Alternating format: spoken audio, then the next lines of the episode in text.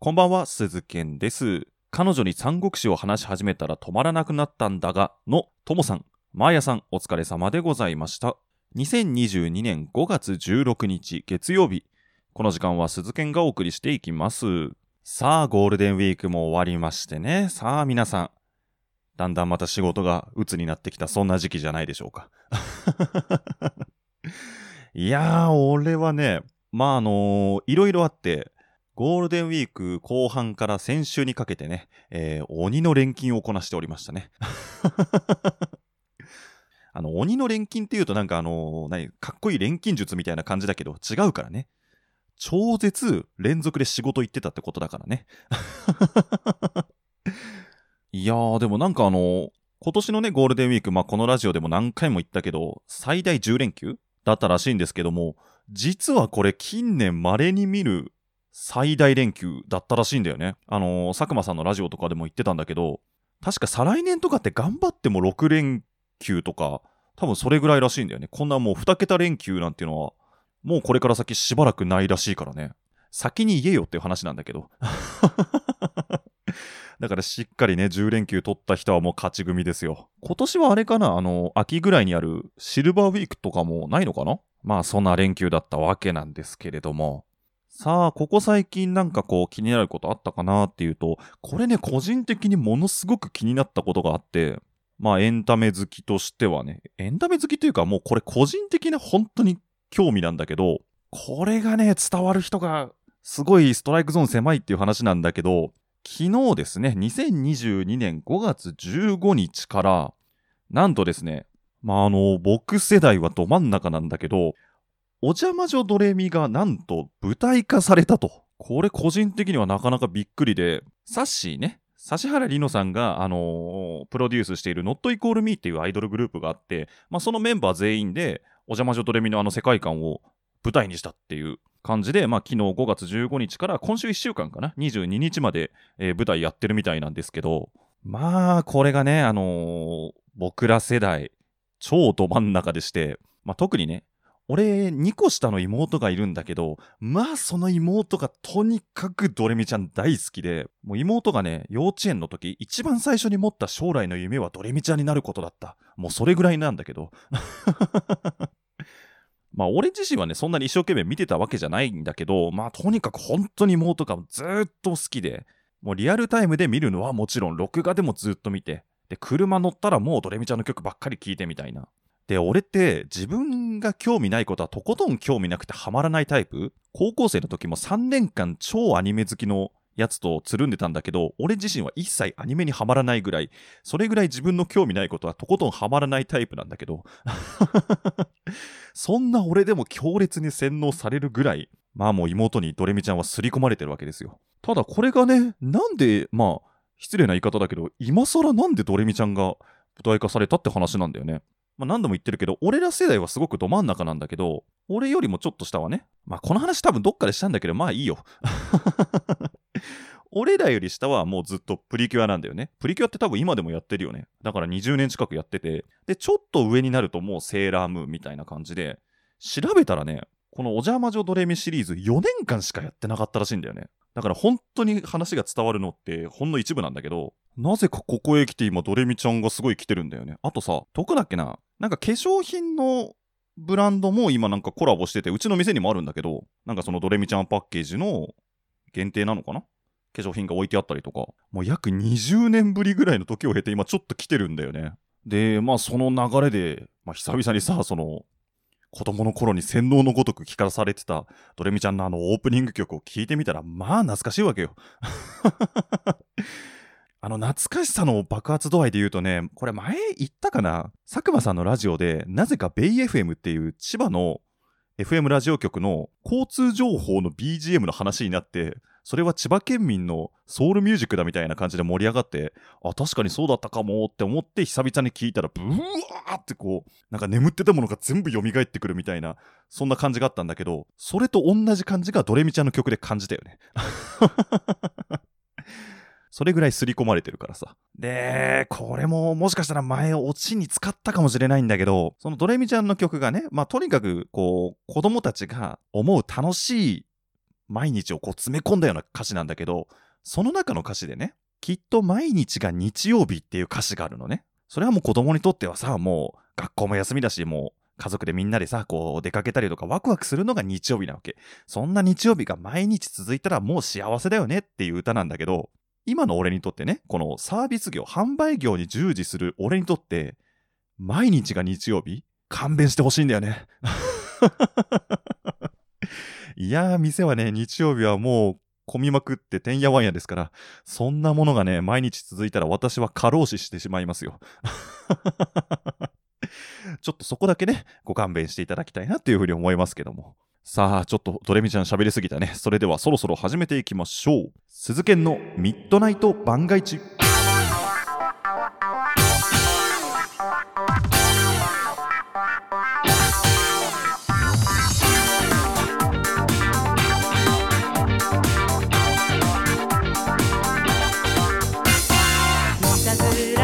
改めましてこんばんは鈴健です。この時間は鈴健のミッドナイト番外地をお送りしていきます。やっぱりあの子供の頃見てたアニメとかさまああと男の子で言うと戦隊ヒーロー仮面ライダー、えー、ウルトラマンとかかな？のどのシーズン見てたかによって本当に世代分かれるよね。特にこう戦隊ものってのはもう1年区切りで変わっていくからさこのシリーズ見てましたっていうと本当にああじゃあ同世代ですねとかちょっと上ですね下ですねっていうのがまあ分かるんだけどまあ、あの女の子で言うと、もうあれかね、プリキュアのどのシーズン見てたかによって、そういうトークになってくるんだろうけど、あのそれこそね、化粧品でドレミちゃんのコラボみたいなのやっててで、そもそも夜のバイトの子とかには、もうドレミちゃん知らないわけよ。で、上の世代だと、さっきも言ったけど、セーラームーンとかだから通じないわけ。で、あのー、うちの職場に、俺のね、2個上かな、比較的若いパートの人がいて、まあ、その人はねあの通じるのドレミちゃんとか、まあ、あのそれ以外にも同世代トークか。でその人と2人で「えー、ドレミちゃんコラボしてるんですね」みたいな感じで盛り上がってたんだけどもう周りからするとあの2人は何で盛り上がってんのっていう感じになってるんだよ。よくわかんないもので盛り上がってると。ちなみにね俺がその幼稚園生小学校の頃見てたヒーローものもう一番見てたのはやっぱりね俺は555だね。555、銀河マン、その辺かな？あれだったな、あの、俺仮面ライダーとかウルトラマンとか全然ハマんなくって、とにかく戦隊ヒーローばっかりが好きだったね。僕にもそんなね、純粋な男の子の時代があったんですよ。今はなんかこんな闇抱えたラジオみたいなことやってますけどもね。えー、ではそろそろ始めていきましょうか。では今週の各自で1曲。サザンオールスターズ栄光の男。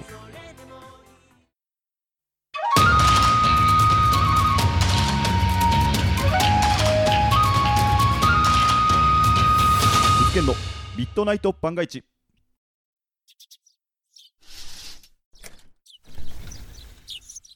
さ今日は何しよっかな？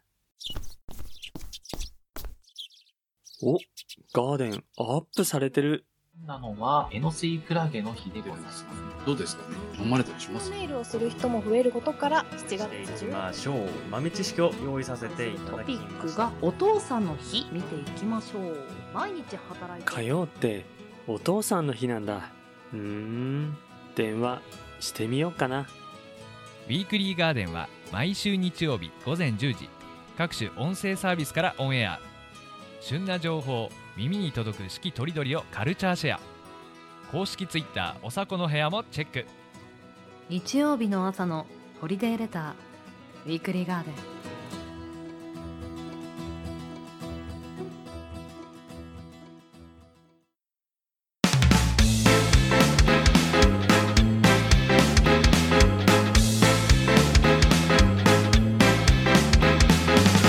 鈴研のミッドナイト番外地さあ、鈴研のミッドナイト番外地をお送りしております。もうこれ、つい最近の話なんだけど、仕事終わって夜、家帰ってきて、割と夜遅くだったんだけど、プロテインバーを食べてたのね。で、そしたらその買ったプロテインバーが思ったより硬くって、こう、うん？ってちょっと力入れて、ようやくこう食べれるみたいな感じだったんだけど、で、それを食べてたら途中でさ、急に噛んだ瞬間に、ゴリッゴリゴリバリッみたいな感じの音というか、まあ食感がして、これ明らかにプロテインバーの食感じゃないなと思って、おななんだこれと思って。まあでも食べてたのが、なんていうかな、チョコレートクリスプみたいな、あ、なんかつぶつぶのクッキーみたいなのが入ってるやつだから、まあたまたまそれの硬いやつかなと思ってたんだけど、しばらく噛んでたらまたバリバリゴリゴリみたいな感じになって、あ、これ明らかにおかしいなと思って、で、一回ペッてティッシュの中にこう吐き出したの。でもなんか特に変なものが入ってる。まあちょっとなんか白い塊があるかなぐらいだったんだけど、でもなんか嫌だから、まあとりあえずその塊は捨てて、で、じゃあまた食べ始めようかなと思って、二口目をこう、かじった瞬間に、ビキビキズキンズキンみたいな感じで、なんかもう痛みが走って、うわ、痛っと思って、急いで食べるのやめて、それからしばらくさ、なんかこう、歯がズキズキする感じがするから、これさすがにただごとじゃねえなと思って、鏡で見たの。そしたらさ、上の前歯欠けてんのね。上の前歯がちょっとだけこう欠けてて、どうやらさっき、なんか変な白い塊あるなって思ったの、俺の歯だったんだよね。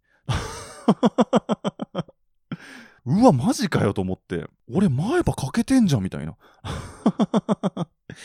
で、その瞬間に、自分でも忘れてたぐらい昔の記憶が蘇ってきたんだけど、俺が、小学生、小学校しかも低学年ぐらいの時に、一回俺前歯欠けてんだよね。なんか確か学校で階段降りてたら、後ろでふざけてた奴らに押されて、で、転んで、なんか手すりみたいなところに歯をぶつけて、それで欠けたことがあるの。で、確か、その時はまだ小学生で成長途中で歯も成長するから、今は一旦その虫歯にならないような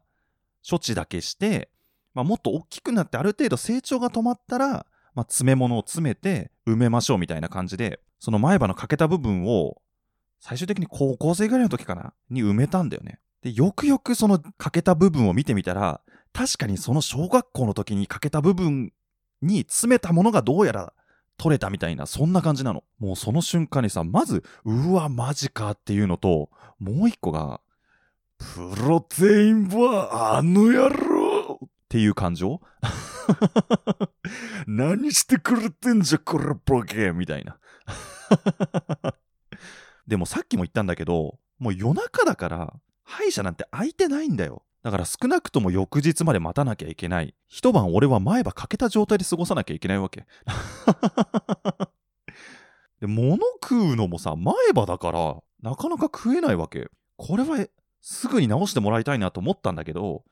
運悪く次の日が早番なのよ。8時半ぐらいに出勤だから、もう仕事行く前には歯医者行けない。で、調べたら、俺の家の近くの歯医者2、3軒あるんだけど、どこもその日軒並み定休日で。いや、前歯欠けた状態で2、3日過ごすはさすがに無理だよと思って。で、いろいろ調べたら、職場のところからちょっと行ったところにどうやら定休日じゃなくって、しかも夜まで空いてる歯医者さんがあったの。だからもう急いで予約して、でも仕事、その日の仕事はもう前歯欠けた状態でやるしかないから。いや、今の時代マスク時代でよかったよね。接客してて、あれ？この店員さん前歯ないぞってなるから。で、仕事上はまあ別に問題はないんだけど、困るのがさ、休憩時間中の昼飯なんだよね。さっきも言ったけどさ、前歯がないから、こう、普通に噛んでちぎるとかができないわけ。で、さらに言うと、飲み物とかもペットボトルでこう、ラッパ飲みすると、やっぱ染みるから多少は。だから俺が編み出した方法は、ペットボトルにストローを刺して、こう奥までガッて突っ込んで、ダイレクトに喉に飲み物が行くようにするっていう戦法ね。だってそのまま飲んだら前歯経由しちゃって染みちゃうからさ。ただね、ここで問題があるのが、俺の体にとって前歯が欠けただけで別になんかこう、病気とか、怪我とかそういうわけじゃないから、食欲は普通にあるのね。そういう時に限ってさ、あのー俺の好きなプロテインチップスがあるんだけど、それの新作味が出てて、それ食べてえなと思って、で、飲み物どうしようかなと思った時に、歯かけてて、刺激を与えたくないんだけど、俺が買ったもの？今思うとなんで買ったのかなって思うんだけど、コーラとコーヒーね。一番歯にダメージのある二大飲み物を買ってしまって。で、プロテインチップスもそのまま食べると硬くなるから、なんなら前日ね、プロテインバーで持ってかれてるから。そのプロテインチップスよ。まあ簡単に言うとちっちゃいポテチみたいなやつよ。それを俺箸で食ってたからね。だから休憩時間中、まあ、簡単に言うと、ポテチを箸で食べて、この飲み物、500ミリのコーラ、ストローで吸ってるからね、俺。完全に不審者だよね、俺ね。しかもそこで困るのがさ、コーラもちょっとボトルがでかい600ミリぐらいだったの。そうすると、ペットボトルの底にさ、あのーストローが到達しないわけ。でも買ったものは意地でも飲みたいから。でも届かないわけ。で、どうするかっていうと、わざわざペットボトルの中身を紙コップに移して、で、その紙コップの中のものをストローで飲むっていうね。意味がわからないでしょ。そんなことしなきゃいいんだよ。でも飲みたいんだよ。もうそんな感じで意味のわからない不審者な食事をして。で、その日仕事終わって、急いで歯医者行ったの。で、まあ初めてのところだし、あとさ、やっぱり歯医者って怖えじゃん。なんか歯医者って怖えじゃん。それこそさ、あの冒頭のドレミちゃんの歌でさ、2番かな？歯医者さんはずっとお休みっていう歌詞があるぐらいだから。まあでも今の俺にとって歯医者さんずっとお休みだと困るんだけど。で、まあ行って、で、予約した鈴研ですって言って、そしたら、あのーちょっとお待ちくださいって言われて、で、椅子に座ろうかなと思ったんだけど、行った歯医者がね、本当に狭いところで、で、その狭い中に、まあちょっとしたこう、待合室的な椅子と、一応なんかね、こう、キッズスペースみたいな、なんか一応、遊べる積み木とか絵本とかが置いてあって、そんな感じのスペースがあったんだけど、で、俺の前に一人待ってる人がいて、その人が普通の待合室のところ座ってるの。で、ほら、今コロナの関係でさ、こう、横に並ぶのもあれかなと思って、本当に狭いから、3人ぐらいしか座れないぐらいの椅子だったから、まあ、その横に座るのもなと思って、結局俺、その、キッズスペースみたいなところの椅子に座って。で、しかもさ、俺の横にさ、超でかいシナモロールのお人形さんいて。俺、なぜか、初めて行く歯医者でシナモロールと仲良く並んで座ってるっていうね。もう一人の人どんな目で俺見てたかわかんないけど。で、しばらくね、あの、シナモロールと仲良く並んで待ってて、で、まあ、あの、診察室というか診察台に通されたわけ。で、どうされましたって、最初あの、多分、歯医者さんじゃなくて、なんかあの、受付してくれた、まあ、おばちゃんが、どうしましたみたいな感じで聞いてきて、ああ、まあ、これこれこういう事情で、みたいな小学校の時にかけたやつが多分取れたんですって言って、そしたらさ、あの、おばちゃんも結構なんか、反応がいいというかね、こう結構、ああ、そうなんですね。この年までね、取れなかったってことはきっと綺麗に詰めてくれたんですね、その歯医者さん。前歯だから大変ですね、みたいな。そんな感じで相槌を打ってくれるんだけど、これ俺の偏見かな？感情がこもってないんだよね。なんかすごい事務的な対応というか、ああ、綺麗に詰めてくれたんですね。へえ、前歯だから大変ですね、みたいな。で、そしたらまあ一応歯が欠けてるから、最初にレントゲンを1枚取っておきましょうみたいな感じになって、じゃレントゲン室行くんで、メガネは取って、それで来てくださいって言われて、まあもちろんレントゲンだからその機械類、金属類は取らなきゃいけないからメガネポンって置いて、で、その時俺腕時計して仕事帰りだから腕時計したのと、あとポッケにスマホ入れてたの。で、ベルトもしてる。あれこれいいのかなと思って。普通なんていうその健康診断の時のさ、レントゲンってもうそういうもの全部取るから、あれでもスマホとかベルトとか何も言われなかったなと思って、あれいいのかなと思って、あのすいません、腕時計とかこの辺大丈夫ですかって聞いたの。で、パッて後ろ向いたら、もうそのおばちゃんいねえの。あれいないと思って。もう先にスタスタ行っちゃってたのよ。で、まあ、レントゲン室みたいなとこ行って、で、そしたら、なんていうのかな。多分、歯を撮影する特殊なレントゲンなのかな。なんか、俺のイメージしてた、こう、バシャって撮るレントゲンじゃなくて、なんていうかな、あの、よくテレビとかでやってる、音声さんのガンマイクみたいなやつ。なんか、そんなものがあって、で、座る椅子があってみたいな感じ。まあ、それで撮影するらしいんだけど、なんか、あの、俺の座高とそのガンマイクガンマイクじゃないよ。レントゲンのやつ。の高さがなんかこう絶妙に合わなくって、あれ合わないですね、合わないですね、みたいな感じでやってて、おい、こいつ大丈夫かと。あと俺未だに腕時計とかしてるけど大丈夫なんかっていうね。で、そのおばちゃんが落ち着いたタイミングで、あのーすいません、腕時計とかスマホとかあるんですけど、これ大丈夫なんですか？って聞いたの。で、そしたら、あー、大丈夫です、大丈夫です。あの、このレントゲンね、普通のレントゲンと違って、本当に歯を取るだけですので、あの被曝量とかそういったものも少なくって、本当に大丈夫ですよ。被曝量とか気にしないでくださいって言われたの。いや、俺そこまで聞いてないのよ。いやいや、被曝量とかそういう問題じゃないから、なんかちょっと怖いワード使わないでよっていうね。まあ、どうやらその辺は大丈夫らしいと。で、いざ撮影しますってなった時に、なんかね、あのなん俺も細かいことはわからないんだけど、まあ、レフ板っていうのかな？わかんないけど、要はそのガンマイクみたいなところで撮影したいところを狙って、で、こう反射させるのかな？なんかフィルムみたいなやつを、まあ俺で言うとこの前歯のところにこう当てなきゃいけないと。で、本来ならなんかこうクリップみたいなやつがあって、うまいことこう手使わなくっても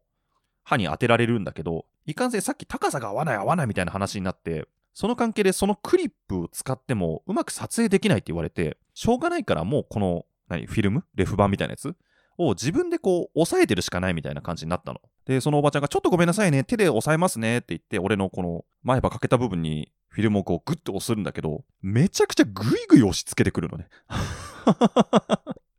で、俺もこう、なんていうの、簡単に言うとさ、下からアッパー食らってるみたいな感じになるから、あんがんがんがんがんがんみたいな。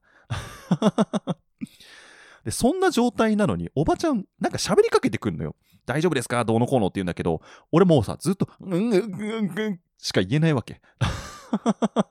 無理無理無理、答えられない、答えられないと思って。で、まあそんなバタバタしながらレントゲンを取って、で、状態確認したら、まあ、あの、詰め物を詰めるだけで、まあ、修復できます、みたいな感じになったの。で、まあ、詰める前に一旦その、欠けた部分きれいにしますねって言って、で、それぐらいだったらあれかな？歯医者さんじゃなくて、その、歯科衛生士さんなのかな？まあ、おばちゃんがやるって言うからさ、あ、はい、じゃあお願いしますって言って、こう横になって、で、そしたらなんかあの、唾液が出てくるのを抑えるために、綿詰めますねって言って、あの、上唇の裏側のところになんかこう、綿みたいなのをこうグイグイって詰められて、まあそれは歯医者でよくあるじゃない。で、詰めた状態でこう、削ってんのか磨いてんのかわかんないけど、まあグイーンってやって、で、それが終わって、はい、じゃあ一回ゆすいでくださいって言って、おばちゃんがどっかスーっていなくなったんだけど、俺、上唇に綿詰まってんのよ。え、この状態で俺ゆすぐの？と思って。でもまあちょっと、まあ血の味もするし、ゆすぐしかないなと思って。で、これを勝手に取っていいものかどうかもわからないから、俺、その状態でゆすぐことになったんだけど、まあ苦しいよね。うんうんうんうんうんみたいな。で、後になっておばちゃんが、あーごめん、渡っとるの忘れてたねって言って、いや、ことが済んでから言われてもと。で、その後、まあ、レントゲンの写真とか見ながら、そのおばちゃんと、多分、歯医者さんかなと、なんかいろいろ喋ってて、まあ、どうやら詰め物を詰めるだけでちゃんといけますと。で、あはい、わかりました、お願いしますって言ったら、そのおばちゃんがね、じゃあ、あのー私の方で詰めていきますので横になってくださいって言われて、いや、お前で大丈夫かと。え、お前がやんの？大丈夫？頼むぞと。ここまでもうなんかドタバタで、こっちとしてはもう振り回されまくってるわけですよ。そんな、え、お前で大丈夫かと。でもなんか一応そういう詰め物系は歯医者さんじゃなくって、歯科衛生士さんでも大丈夫らしくて、まあそのおばちゃんが詰めてくれるんだけど。で、あの、まあそのおばちゃん結構腕が良くって、一通りこう詰め物終わってこう見せてもらったんだけど、まあ綺麗なのよ、本当に。どこが詰めた部分で元の歯かわからないぐらい綺麗に詰めてくれて。で、最後に、あの、研磨？多分、綺麗に磨きますって言って、で、またあの、上唇の後ろに綿を詰められて、で、寝かされて、で、なんかこう、研磨のドリルなのかな？かなんかでこう、グイーンってやってさ、こう、歯に当てるとやっぱりこう、研磨剤だからこう、ガガガガガガギギギギギみたいな、すんごい音がするのとやっぱ衝撃が来るのよ。で、うわ、すげえな、これ取れんじゃねえのみたいな感じなんだけど、まあ、綺麗に磨いてくれて。で、おばちゃんがその処置の間もなんかこう、喋りかけてくるんだけど、いかんせんそのドリルの音がうるさくて聞こえないのと、あと俺また綿詰まってるから喋れねえのよ。ハンハンガハンハンガみたいな。昔のバンジョーとカズイのあの会話みたいな感じになってるんだけど。で、まあ、なんだかんだで綺麗にしてもらって、で、前歯も綺麗に埋まって、もう普通に物が噛めるようになって、まあ、ありがとうございましたと。で、お会計をして、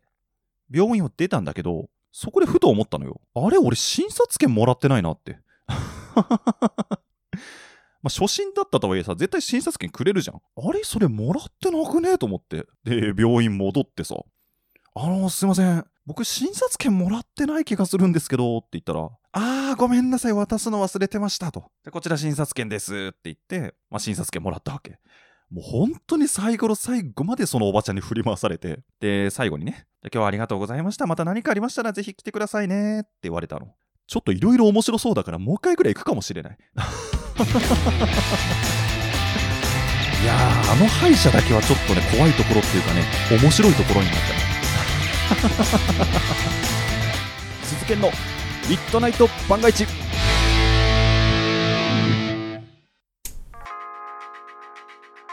雪の止まり口。デビューシングル「ポッドキャストラバー」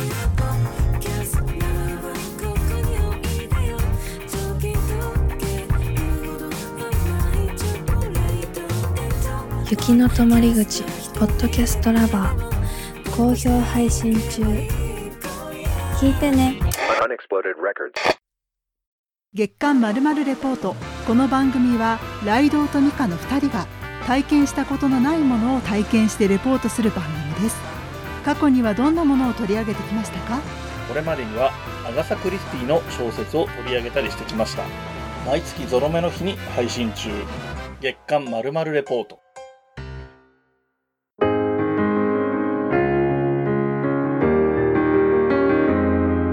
鈴研の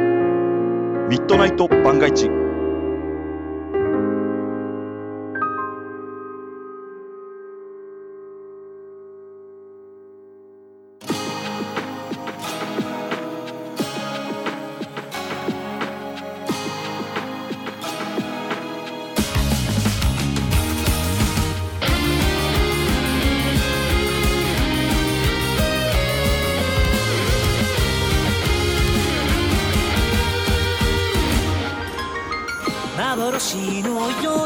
お送りしてきました鈴研のミッドナイト番外地そろそろお別れの時間です。ちょっと今回はねあのトークがボリューミーだったので